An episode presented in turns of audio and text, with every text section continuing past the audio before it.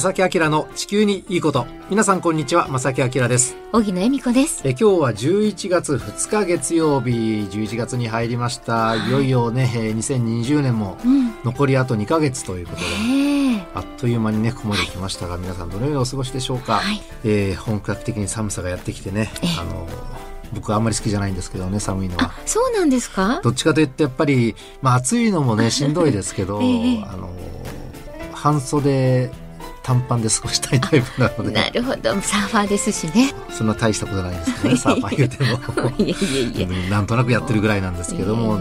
でもねやっぱりこの寒さは寒さで、うん、ねあの美味しい鍋の季節であったりとかねいい面もたくさんあるのでね、はい、ぜひその季節は皆さんと共に楽しもうかなとは僕は思ってます、ね、はい。はい、さて今日のね正木明の地球にいいことなんですが、まあ、毎回地球環境についてのねお話をさせていただいてるんですが、はい、今日はですねその海の話海の話。僕の大好きな海の話。ですね、えー、いい話したいところなんですが、えー、海に捨てられるゴミの話を今日はしたいと思いますはいしばらくお付き合いください。よろしくお願いします。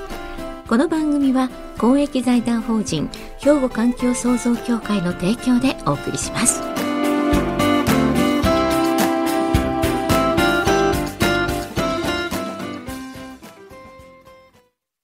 兵庫環境創造協会地球温暖化防止自然環境の保全再生子どもたちへの環境学習など皆様と共に身近な暮らしの中で地球環境を守るための取り組みを進めています。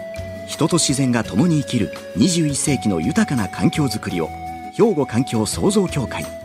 さて今日の地球にいいことこの番組はですね、えー、海のゴミの話にしたいと思っております。はい。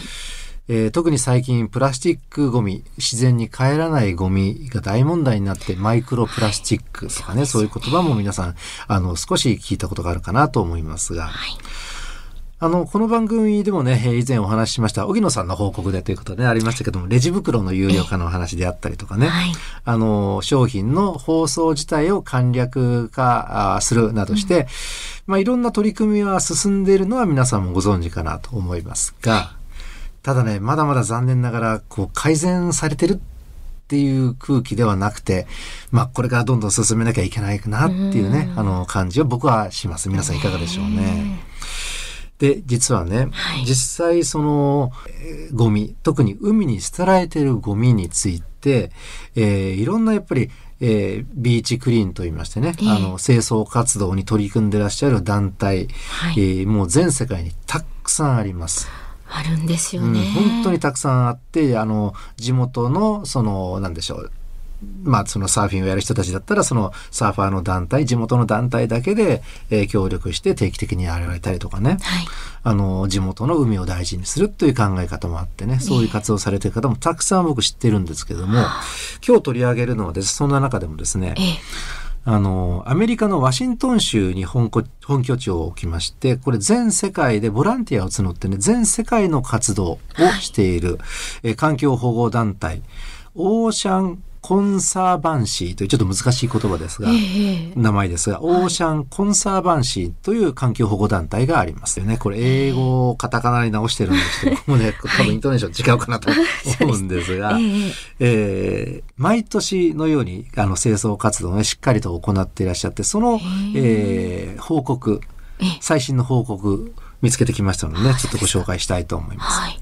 で、まずね、その前にこのオーシャンコンサーバンシーなんですが、えーなんと1986年に、うん、えー、海岸の清掃活動を開始しています。そうなんですね。うん、歴史がありますね。歴史ありますね。はい、それぐらい長い間、その、海のゴミのね、回収をしてますので、うん、そのゴミがどんな変化をね、今までしてたかと。年によってどんどんやっぱりね、時間が経つにつれて、そのゴミの内容も変わってきてると思うんですよね。なるほど。そのあたりが全部詳細に記録取られているんだそうです。あそうなんですか。で、蓄積されたデータは約4億点以上の海洋ゴミを網羅していて、世界最大規模の種類別データベースと考えられているんです。いや、そりゃそうでしょうね。4億以上ってってすごいデータをちゃんと取られてますね。地道な取り組みですよね。でこれ時系列的に見ますと例えば大まかな消費者の動向であったりそれからさまざまな商品製品の流通状況その年その年の時代に応じたこれを知ることができる。っていうかなり貴重なデータになっていや貴重だと思います長く続けること、はい、続けることは本当に大事だっていうのが分かりますね本当ですねで、その、えー、このオーシャンコンサーバンシーという環境保護団体が、毎年9月にですね、はい、あの、国際沿岸クリーンアップというのを開催しています。で、これは世界中で同じ日にゴミ拾いを行うと。ボランティアを募って。いいですね。それを集計して、ええ。毎年のデータにしてるっていうことなんですね。素晴らしいですね。であの先月公開された10月に公開された2019年昨年の世界的な清掃活動なんですが、え94万3000人以上のボランティアが参加116カ国の海岸から9400トンを超えるゴミが1日で回収されたと。1日でですよね。そうなんですね。このイベントだけでということですね。すごいですね。で、その数としてはこれ数字言ってもちょっとあの 判断できないんですが。いや、本当想像絶します。3250万点。重さにして9400トン。えー、うん、いや本当に9400トンって聞いても全然わかんないんですけど3250万点って言われてももうとてつもないとしか言いようがない。まああるですからそれだけ全世界的に海にはゴミがあるんですよ。ね、ということですよね。でですねこのゴミの種類なんですが、はい、やっぱりねちょっとずつ変わってきてまして一昨年までは、何がそのゴミの種類の1位だったかと言いますと、タバコのフィルターなんだそうです。え？この禁煙が世界で広がっているのに、うん、そうなんですか。タバコのフィルターがずっとあの1位の数を占めていたと。そうなんですか、うん、まあ物が小さいっていうこともありますしもちろん禁煙がねどんどん進んでいますよね、世界的にね、はい、ですけれども一昨年まではこれが1位だったんですね数として。はそうなんだ。でここからが問題なんです。はい。あの今日、えー、お届けしている2019年昨年はこのタバコのフィルターは2位に後退しました1位ができたわけですね。別のものが1位になったということなんですね。ということですよね。で、タバコのフィルターも、あの、はい、長年かけたらね自然に戻る素材もあるんだそうですけどもやっぱりこう自然に環境には良くないもちろんあのニコチンとかねタールが入ってるものなのでね、なのでこれも非常に今まであのかなりの問題になっていたんですが、えー、ゴミの数からしたらそれを抜いてあるものが1位になってしまったと。いうことなんですかそれはさあそれは何でしょう？何ですかそれはちょっとここで一曲お届けして、えー、後半はですね、そのタバコフィルターに関する話題まだあります。もう一つお伝えして、はい、その後、じゃあ1位は何なのかという話にしたいなと思っております。ここでちょっと一休みしましょう。一曲お届けします。はい、曲はザ・ビートルズで Here Comes the Sun。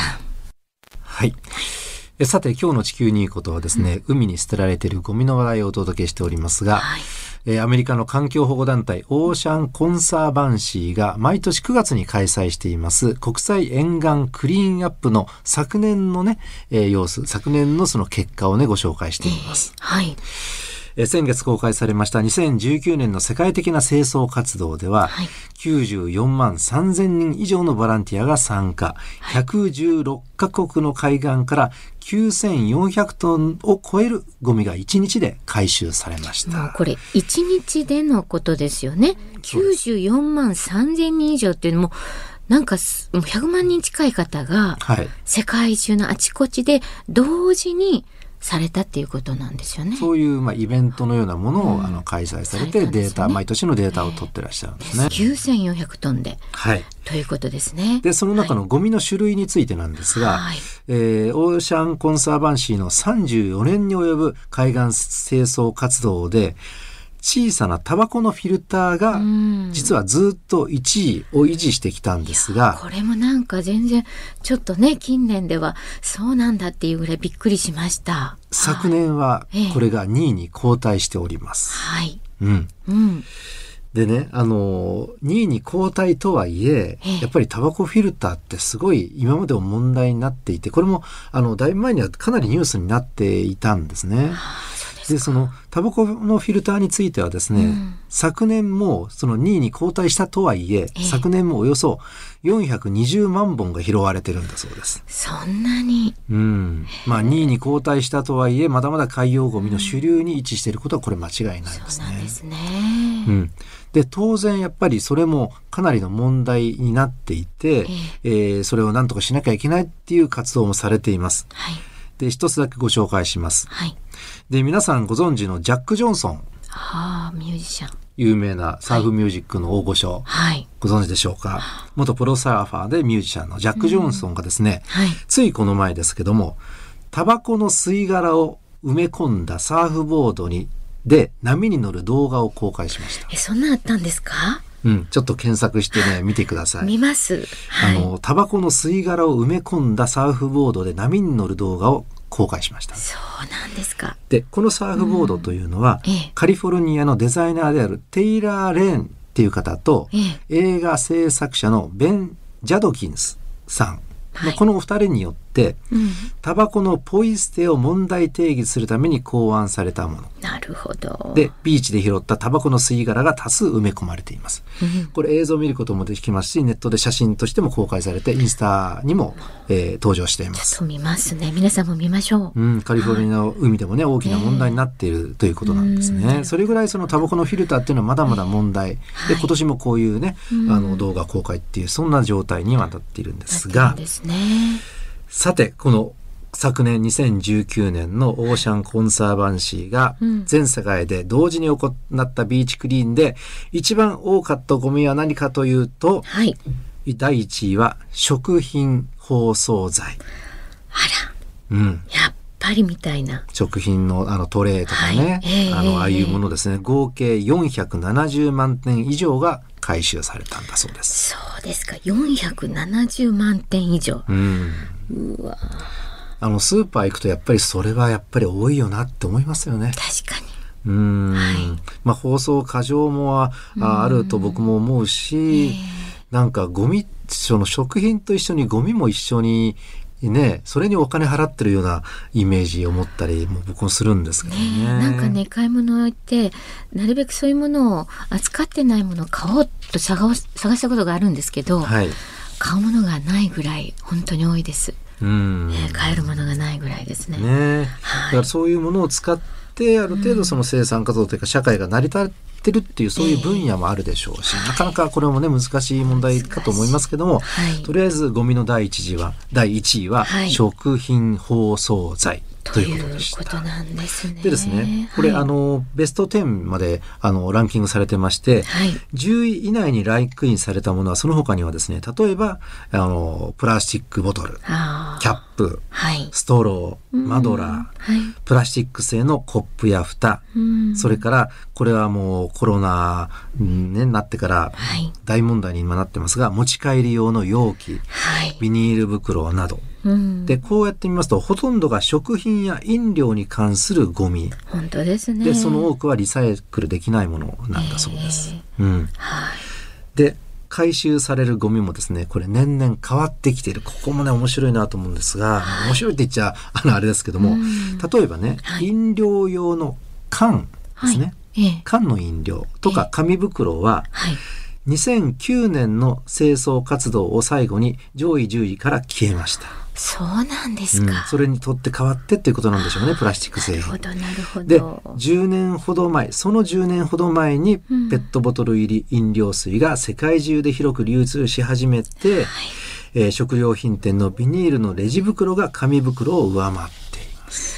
いやなんかあのそういえばって思い出したんですけど、うん、確かにあの水をねあのまあ水が売ってるとかお茶が売ってるって言って笑ってってこんな水に100円も出したりお茶に100円も出して買わないよねとかね、うん、言ってた時ってあったと思うんですけど、うん、それがまあペットボトルが出だした頃と重なるかなって、まあ、私もね最近あの記憶がだんだんだんだん遠のいてきて、あのあれはいつだったかっていうのがあるんですけどそういうことですよね。なんか、プラスチックのね、はい、製品がいっぱい出てきた頃。データを見るとこのゴミのね、データによりますとペットボトル入りの飲料水が世界中で広く流通し始めたのが、大体ですから2000年前後ぐらい。はい。ということですね。それから2017年にはガラス瓶が上位10位から消えました。はあ、なるほど。で、この年に初めてプラスチックゴミが回収の上位10位独占です。やっぱりなんか、うん、もう本当に数増えましたよね。で、これを受けてですね、当然、はい、あの、じゃあどうするんだっていう話なんですが、ええ。ー、このオーシャンコンサーバンシーのゴミゼロプログラムというのがあるんですがね、はい、この活動ですが、これを監督するニコラス・マロスさんという方がいらっしゃいまして、この方がこういうコメントを寄せてらっしゃいます。えー、プラスチックゴミの扱いが世界中のほとんどのコミュニティで目に余るほど不十分であることを際立たせる事実だ。うんうん要するにプラスチックゴミ便利だけれどもそれをちゃんと扱っていないだろうと、うん、うん、いうコメントを出されています。なるほど。でもう一つデータご紹介します。アメリカの環境保護局によれば2017年にアメリカでリサイクルされたプラスチック容器や包装材はたった13%ですって世の中に出回ってるうちの。リサイクルされたものがですね。うん、そうです。13%だけ？そうなんです。だからリサイクル率がめちゃくちゃ悪いんですよね。本当ですね。これアメリカのデータですけれどもね。えー、うん。なので、その、もともとその、使い捨ててしまってるっていう事実がこれでまあ出てきますよね。この監督さんがおっしゃってるみたいに、うん、まあそのゴミの扱いが良くないということですね。そうそうそう、うん、そういうことですよね。リサイクルしていないということがここに数字でも出てきたし、うんはい。ねなんか、あの、いろいろなものに使い、あまあ、リサイクル？あの、使えるなっていうのは、最近よくいろんな、あの、SNS でも上がってたりね、工夫して、こんなのに使えますよとか、ありますけど、うん、世界中で見ると、まあ、ほとんどそういうのはできてないと言える、うん、言い切れるようなことっていうことですよね。そうですよね。もともとプラスチックというのは自然に戻らないゴミなので、はい、これリサイクル使え回せるわけですよね。ねまた形を変えて別の商品にしたりとかね。うん、そうですよね。で、それがやっぱりちゃんと扱われてない、できていない。うんということなんですよね。そうですよね。そういうことですよね。なんか、うん、確かにもう溢れんばかりの便利だし軽いしあの持ち運びにもいいですしね、うん、だけどその後のことを本当私たちもっと考えなきゃいけないですよね。そうもちろんそうですよね、うん、それとその捨てられてしまった海に浮かんでるプラスチックはどんどんどんどん分解されて細かくなって、マイクロプラスチックというものになってしまって、えー、まあ例えば魚がそれを食べてねその魚が、えー、大きい魚に食べられて、でその大きい魚は人間が食べてみたいなね。結局人間に戻ってくるじゃないかというような、ね、変なサイクルも出てきてしまったりとかいった状況ですね。そうですよね。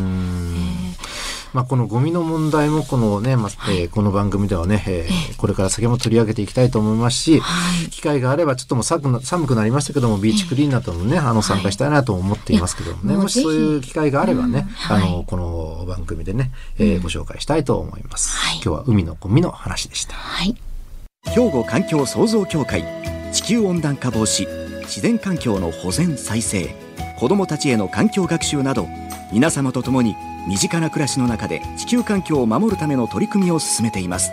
人と自然が共に生きる21世紀の豊かな環境づくりを兵庫環境創造協会えー、さて、この番組はですね、たくさんいろんなお便りね、いただいております。その中のいくつかね、この時間をね、お借りして紹介したいと思います。はい、もう今日もたくさんいただいてます。ありがとうございます。ありがとうございます。はい。あ、もういつもマーブルさんありがとうございます。ありがとうございます。はい、え、コロナの自粛で二酸化炭素の排出量が減っているって聞くと、感じとして空気がきれいとか夜空がきれいになった感じもしますと。でも、航空会社がお給料カットされたり、ボーナスがなくなったりしたニュースを聞くと複雑ですというメッセージいただきましたね。はい。ありがとうございます。ありがとうございます。確かにそうですよね。ね航空機飛ばさなかったら、大気中の二酸化炭素減ると。これも事実ですよね。えー、そうですね。じゃあそのパイロットの方々とかね、どうやって生活するんだ。これもまた別の話でねしっかりとした対策を取らなきゃいけないですよね。そうですね。こういうこと思うとね、うん、なんかこう自分がその立場じゃなくても気になりますよね。人事じゃない気がしますし。うん、先ほどお話ししましたけれども、はい、じゃあその飛行機を飛ばすやり方をね、変えて環境に優しい飛行機の開発であるとかね、まあ先の話かもしれませんけどもね、そういう方向に向かうっていうのはすごく大事なことですよね。そういうことなんですよね。いろいろ、あの今日は提案もありましたけれども、まあいろんな方法があるということを考えなければいけないってことですよね。ね。はい、あのこのマーブルさんね、うん、結構ほぼ毎回お便りいただいてて、はい、意識の高い方だなといつも思っております。はい、神戸市の北区からね、はい、はい、その他にもねメッセージたくさんいただいてます。いろいろありがとうございます。えっとお名前だけでもご紹介したいですね。はい、神戸市垂水区からもいただきました木下さんありがとうございます。あのその他ね、えー、ラジオネームハッピーさんからもいただいてましたありがとうございます。いつもいつもありがとうございます。えそれぞれ、ね、コメント書いていただいてるんですかね、少し時間がなくてねあのご紹介できないんですけどもまたしっかりと番組でねいつか取り上げさせていただけるかと思います。はい。さてお便りはこちらになります。はい。おはがき、お便りの場合は、郵便番号650-8580、ラジオ関西、正木明の地球にいいこと、ファックスでは078-361-0005、メールでは、まさき、アットマーク、jocr.jp、こちらの方までお寄せください。はい、皆さんお待ちしております。お待ちしてます。ということで、まさきあきらの地球にいいことは、この辺でお別れいたします。ご案内はまさきあきらと、小木野恵美子でした。それでは、また来週。さよなら。この番組は、公益財団法人、兵庫環境創造協会の提供でお送りしました。